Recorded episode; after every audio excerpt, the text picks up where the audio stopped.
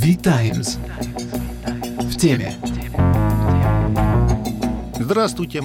Это подкаст V-Times в теме, и он у нас будет очень умный. Я Кирилл Харатьян.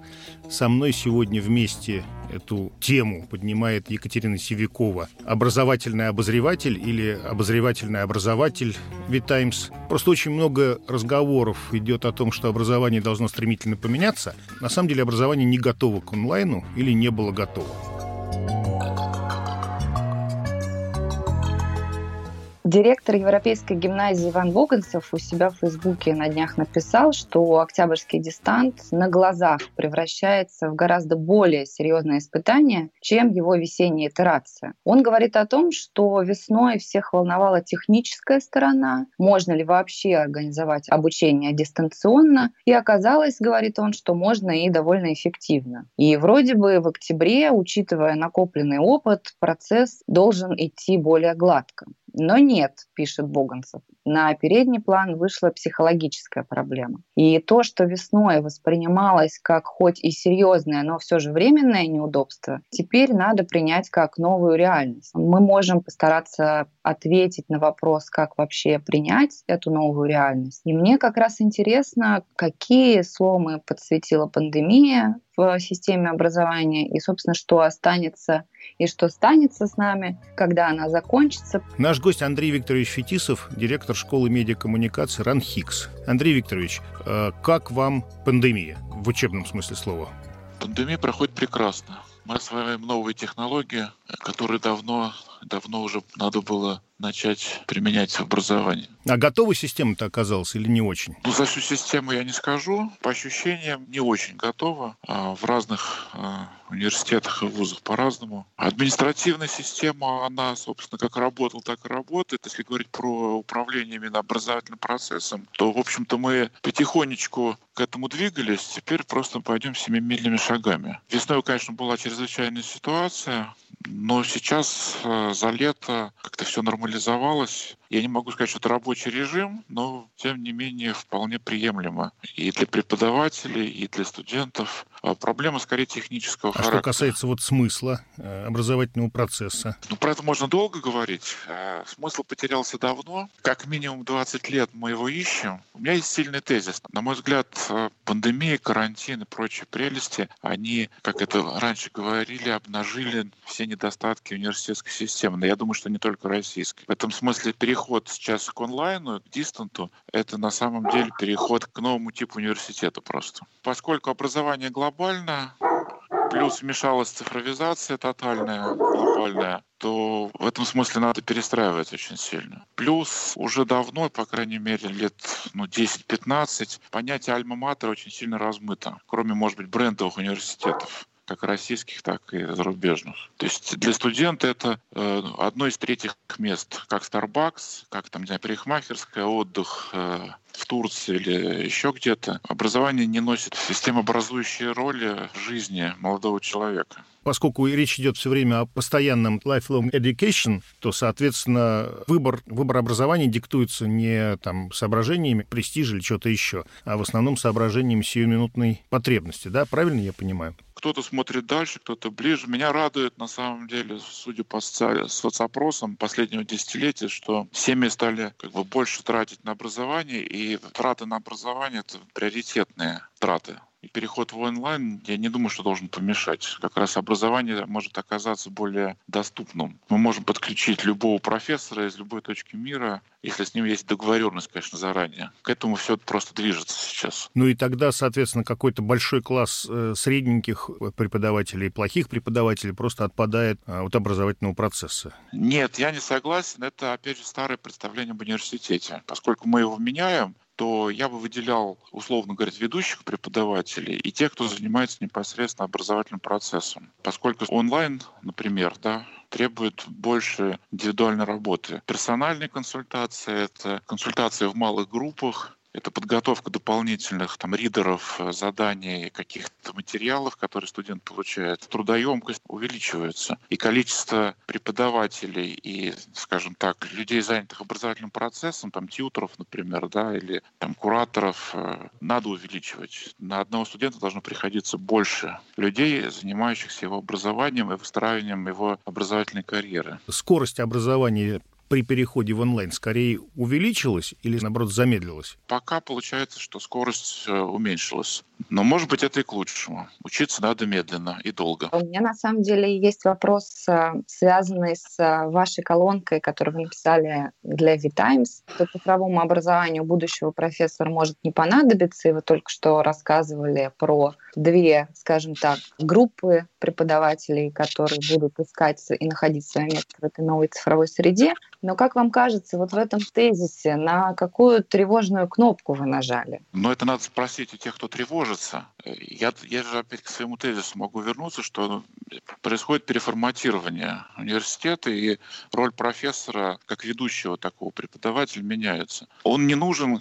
всем студентам. Топовый профессор прочитает лекцию, разжует и положит в рот. Но дальше процесс пищеварения, да, усвоения знаний требует других людей, которые будут помогать этому процессу уже со студентами. Профессор нужен, но как это сказать, их должно быть мало, они должны очень хорошие профессора. Эта тенденция, она уже и так наблюдается. А по каким критериям мы тогда можем понять, э, насколько устойчиво будет положение преподавателя вот в этом новом мире цифрового образования? Ну давайте вернемся в древность, когда университеты только возникали. Заказчиком на образование бывает слушатель, да, студент. Поэтому если будет спрос на профессора, профессор будет очень устойчиво выглядеть. Э, плюс, я думаю, что в современном мире появляются новые функции. Я когда-нибудь потом отдельно про это поговорил продюсера образовательных программ. То есть я украл термин, конечно, у киношников, но по функции это примерно то же самое. Любого профессора топового или профессора, или там доцента, который работает прямо со студентами очень плотно, лично, его нужно продюсировать, помогать встрече студента с этими прекрасными, замечательными людьми, которые готовы их учить. К нам присоединилась Ирина Владимировна Лукьянова, журналист, писательница, учитель литературы Московской школы «Интеллектуал». Как э, вы пережили первую волну и был ли какой-то опыт, который вам удалось учесть во второй, и как вы чувствуете себя в октябре 2020 года в школе? У нас как-то все прошло относительно безболезненно, надо сказать, с дистантом, потому что мы довольно быстро стали понимать, что дистант неизбежен, и еще до того, как дистант был официально введен, начали к нему готовиться. Когда э, дистант официально объявили, мы об этом узнали в пятницу, уже в субботу появились первые технические решения, уже всех учителей собрали как-то для того, чтобы с этими техническими решениями ознакомить, показать, как работает Google Class, потому что у нас уже были люди, которые с ним работают давно хорошо, показать, как работает Zoom. Практически сразу кафедра информатики создала телеграм-чат для поддержки э, детей и учителей. Фактически 24 часа в сутки на связи можно было получить а, какие-то решения по своей проблеме. И, собственно говоря, с понедельника ухода на дистант мы все дружно приступили к какой-то согласованной работе. Должна сказать, что уход на дистант оказался ну, относительно безболезненным, потому что, в отличие от многих школ, где не понимали, куда бежать и что делать, у нас, в принципе, сразу были централизованные готовые решения для всей школы. Административные решения, которые были сразу приняты, они оказались очень удачными, организационных проблем оказалось не особенно много. Потом, конечно, стало понятно, что кто-то может прогуливать, кто-то может включить свой аккаунт в Zoom, например, сделать вид, что он на уроке, а на самом деле заниматься чем-то другим. В начале этого учебного года уже понимая, что вторая волна ковида, в общем-то, не за горами, поэтому предложили некоторые общие решения для всей школы. В частности, сокращение онлайновых занятий в пользу самостоятельной работы, чтобы он самостоятельно много и серьезно работал, занимался исследовательской деятельностью и так далее. Методы по борьбе с черными квадратами, это вот то, что беспокоит знает практически каждого преподавателя, и те, кто хоть где-то преподает в Зуме, знают вот эту ситуацию, как э, сказал один знакомый учитель, как будто разговариваешь со стеной крематория. То а есть, какие это методы, Ирина, расскажите. Например, просите учеников включать видео не вообще, а на то время, когда это вам особенно важно, объясняя, почему это важно, объясняя очень сложную тему и хочу вас видеть. Должна видеть лица для постановки правильного произношения. Просить включать учеников видео не вообще, а по очереди отдельных учеников можно устраивать дежурство. Получать обратную связь через поднять виртуальную руку, голосование за реакции. Оцените в чате свое понимание последнего задания. Стройные опросы в Zoom, синхронный обзор работ с Google Доками, с Jamboard и так далее. Что-то очень безоблачно получается. На практике-то она не идиллическая, да, то есть, ну, как бы это набор решений, которые работают. На практике мы, естественно, сталкиваемся с проблемами, которые мы пытаемся решать. Вот сейчас у нас первая неделя работы на дистанте. У нас, конечно, еще есть путаница, когда дети не очень понимают, куда приходить, еще что-то, да, но это то, что решается в дежурном порядке, да. А, естественно, дистант дается легко не всем. И даже вот я несколько раз проводила опросы и учеников, и родителей. Одни говорят, всех ненавижу, всех убивал бы, до чего надоел этот дистант. Другие говорят, и очень хорошо, что дистант ввели, наконец-то мы имеем возможность работать со своей скоростью так, как нам нужно. Ну, как-то, наверное, безответственно говорить, что дистанция всем дается хорошо и протекает безоблачно. Ирина, вы упомянули опросы родителей и общение с родителями, такой эмоциональный обмен может быть, он усилился в последнее время. Вы знаете, тут вот надо развести да, мою деятельность как учителя и мою деятельность как журналиста «Новой газеты». Такие общие опросы родителей типа ковровой бомбардировки – это то, что я могу проводить, там, когда мне надо написать очередную статью на тему «А как вы, родители, относитесь к дистанту?» И вот тогда, да, это очень свободный, очень прямой разговор, и э, тогда, да, родители охотно отвечают. Вот последний раз около 200 родителей мне на это ответило. Как вам кажется, может быть, со стороны и как учителю, и как э, журналисту, изменилась ли содержательно или каким-то еще образом коммуникация школы с родительским сообществом в последние полгода? Какой она стала сегодня, вот в октябре 2020 года, когда мы записываем этот подкаст? Все, в общем-то, поняли, что все в одной лодке. И родители поняли, что им без школы не обойтись хотя некоторые поняли, что прекрасно могут обойтись без школы и спокойно увели своих детей даже не на дистант, а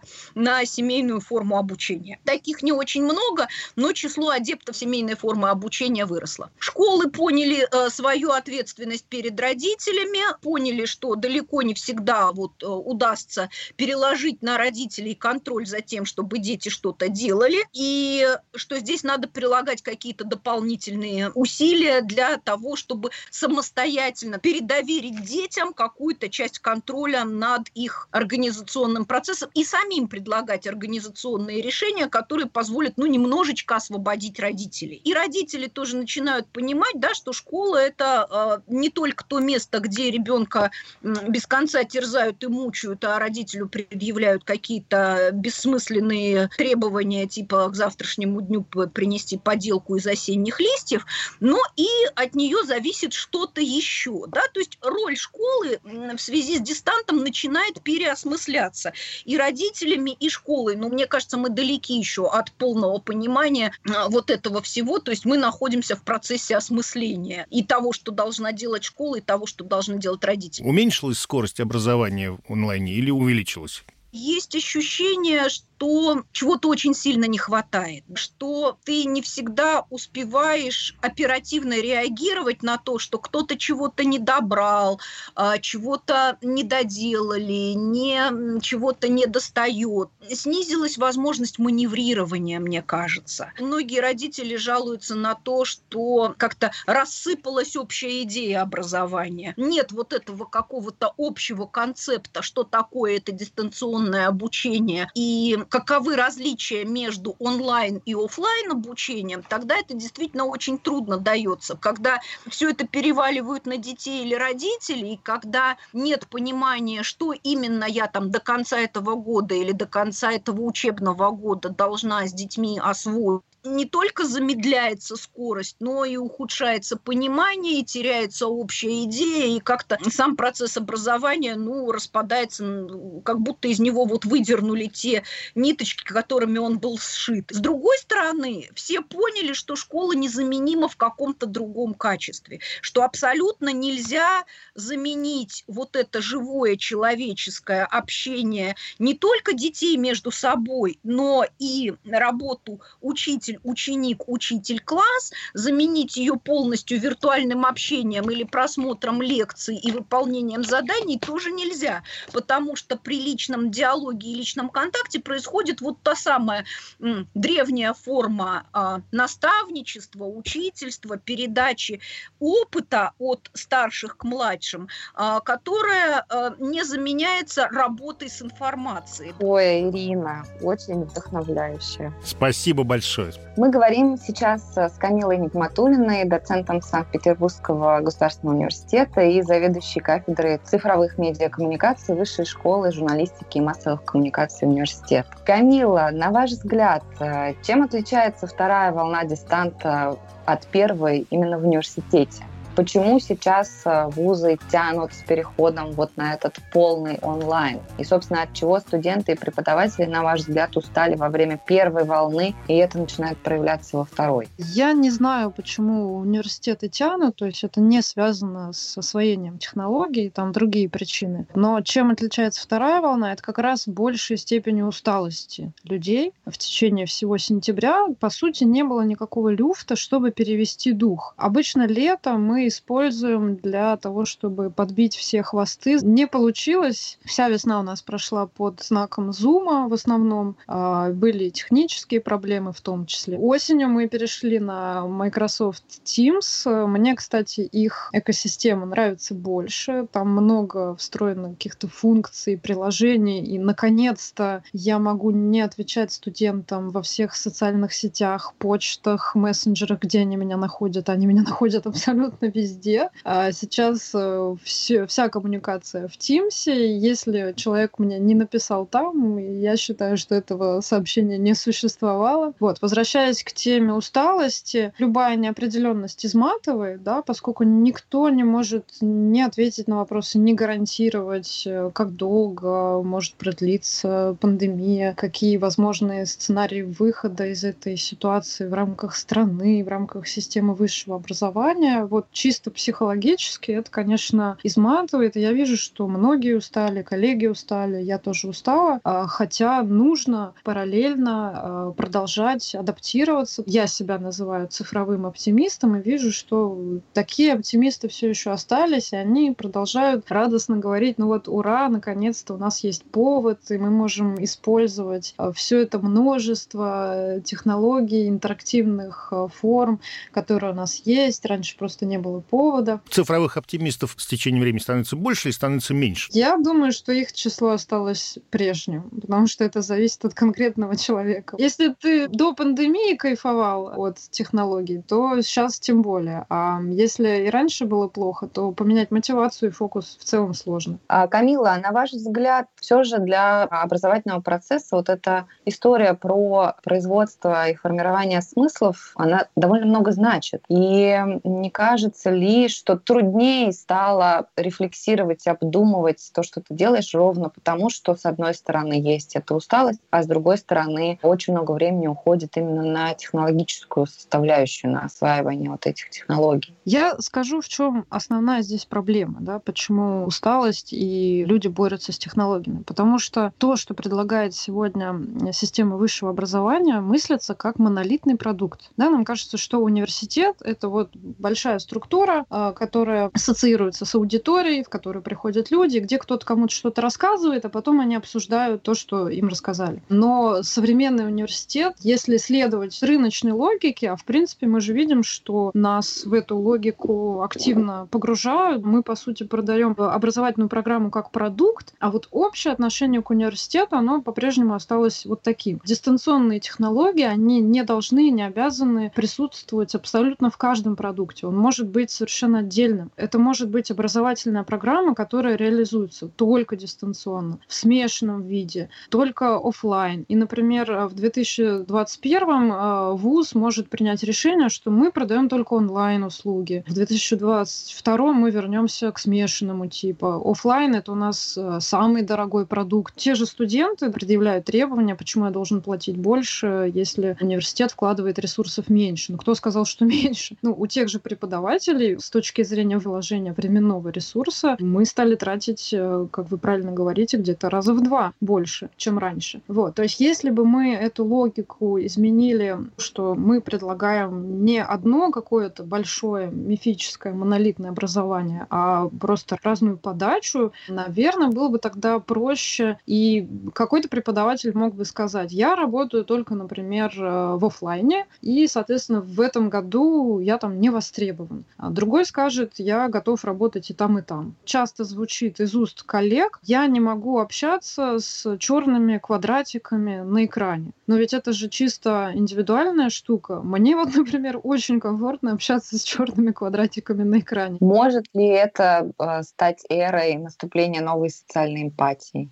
Хотелось бы, чтобы эмпатии было больше. Вот. Но сегодня я вижу, что эмпатии больше в онлайне, чем в офлайне проще поставить лайк, сердечко, вот это вот обнимающее сердечко в Фейсбуке, стикер. Вот эта эмпатия, она какая-то очень простая, она не требует внутренних э, движений души. Что касается эмпатии офлайновой, мне кажется, все стало сложнее. Спасибо большое. Спасибо большое, Камила. А, до свидания. Да, ну что, мне кажется, вот две проблемы главные. Это черные квадратики, то есть малевичи сплошные, мне кажется, что проблема заключается в том, что никто до конца не понимает, как э, выдерживать эту неопределенность, как справляться с этой неопределенностью. Я бы по-другому это сказал. Мне кажется, что все все-таки, все-таки по-прежнему ждут, что это схлынет и все вернется более или менее на круги своя. Итак, это был подкаст «Ви Таймс» в теме. Это были Кирилл Харатьян и Екатерина Севикова. А музыкальное сопровождение обеспечил пес Джордан. Джордан передает привет всем слушателям. Читайте нас в социальных сетях, читайте нас на сайте, на нашем новом сайте vitimes.io. Всего доброго, до новых встреч. Пока.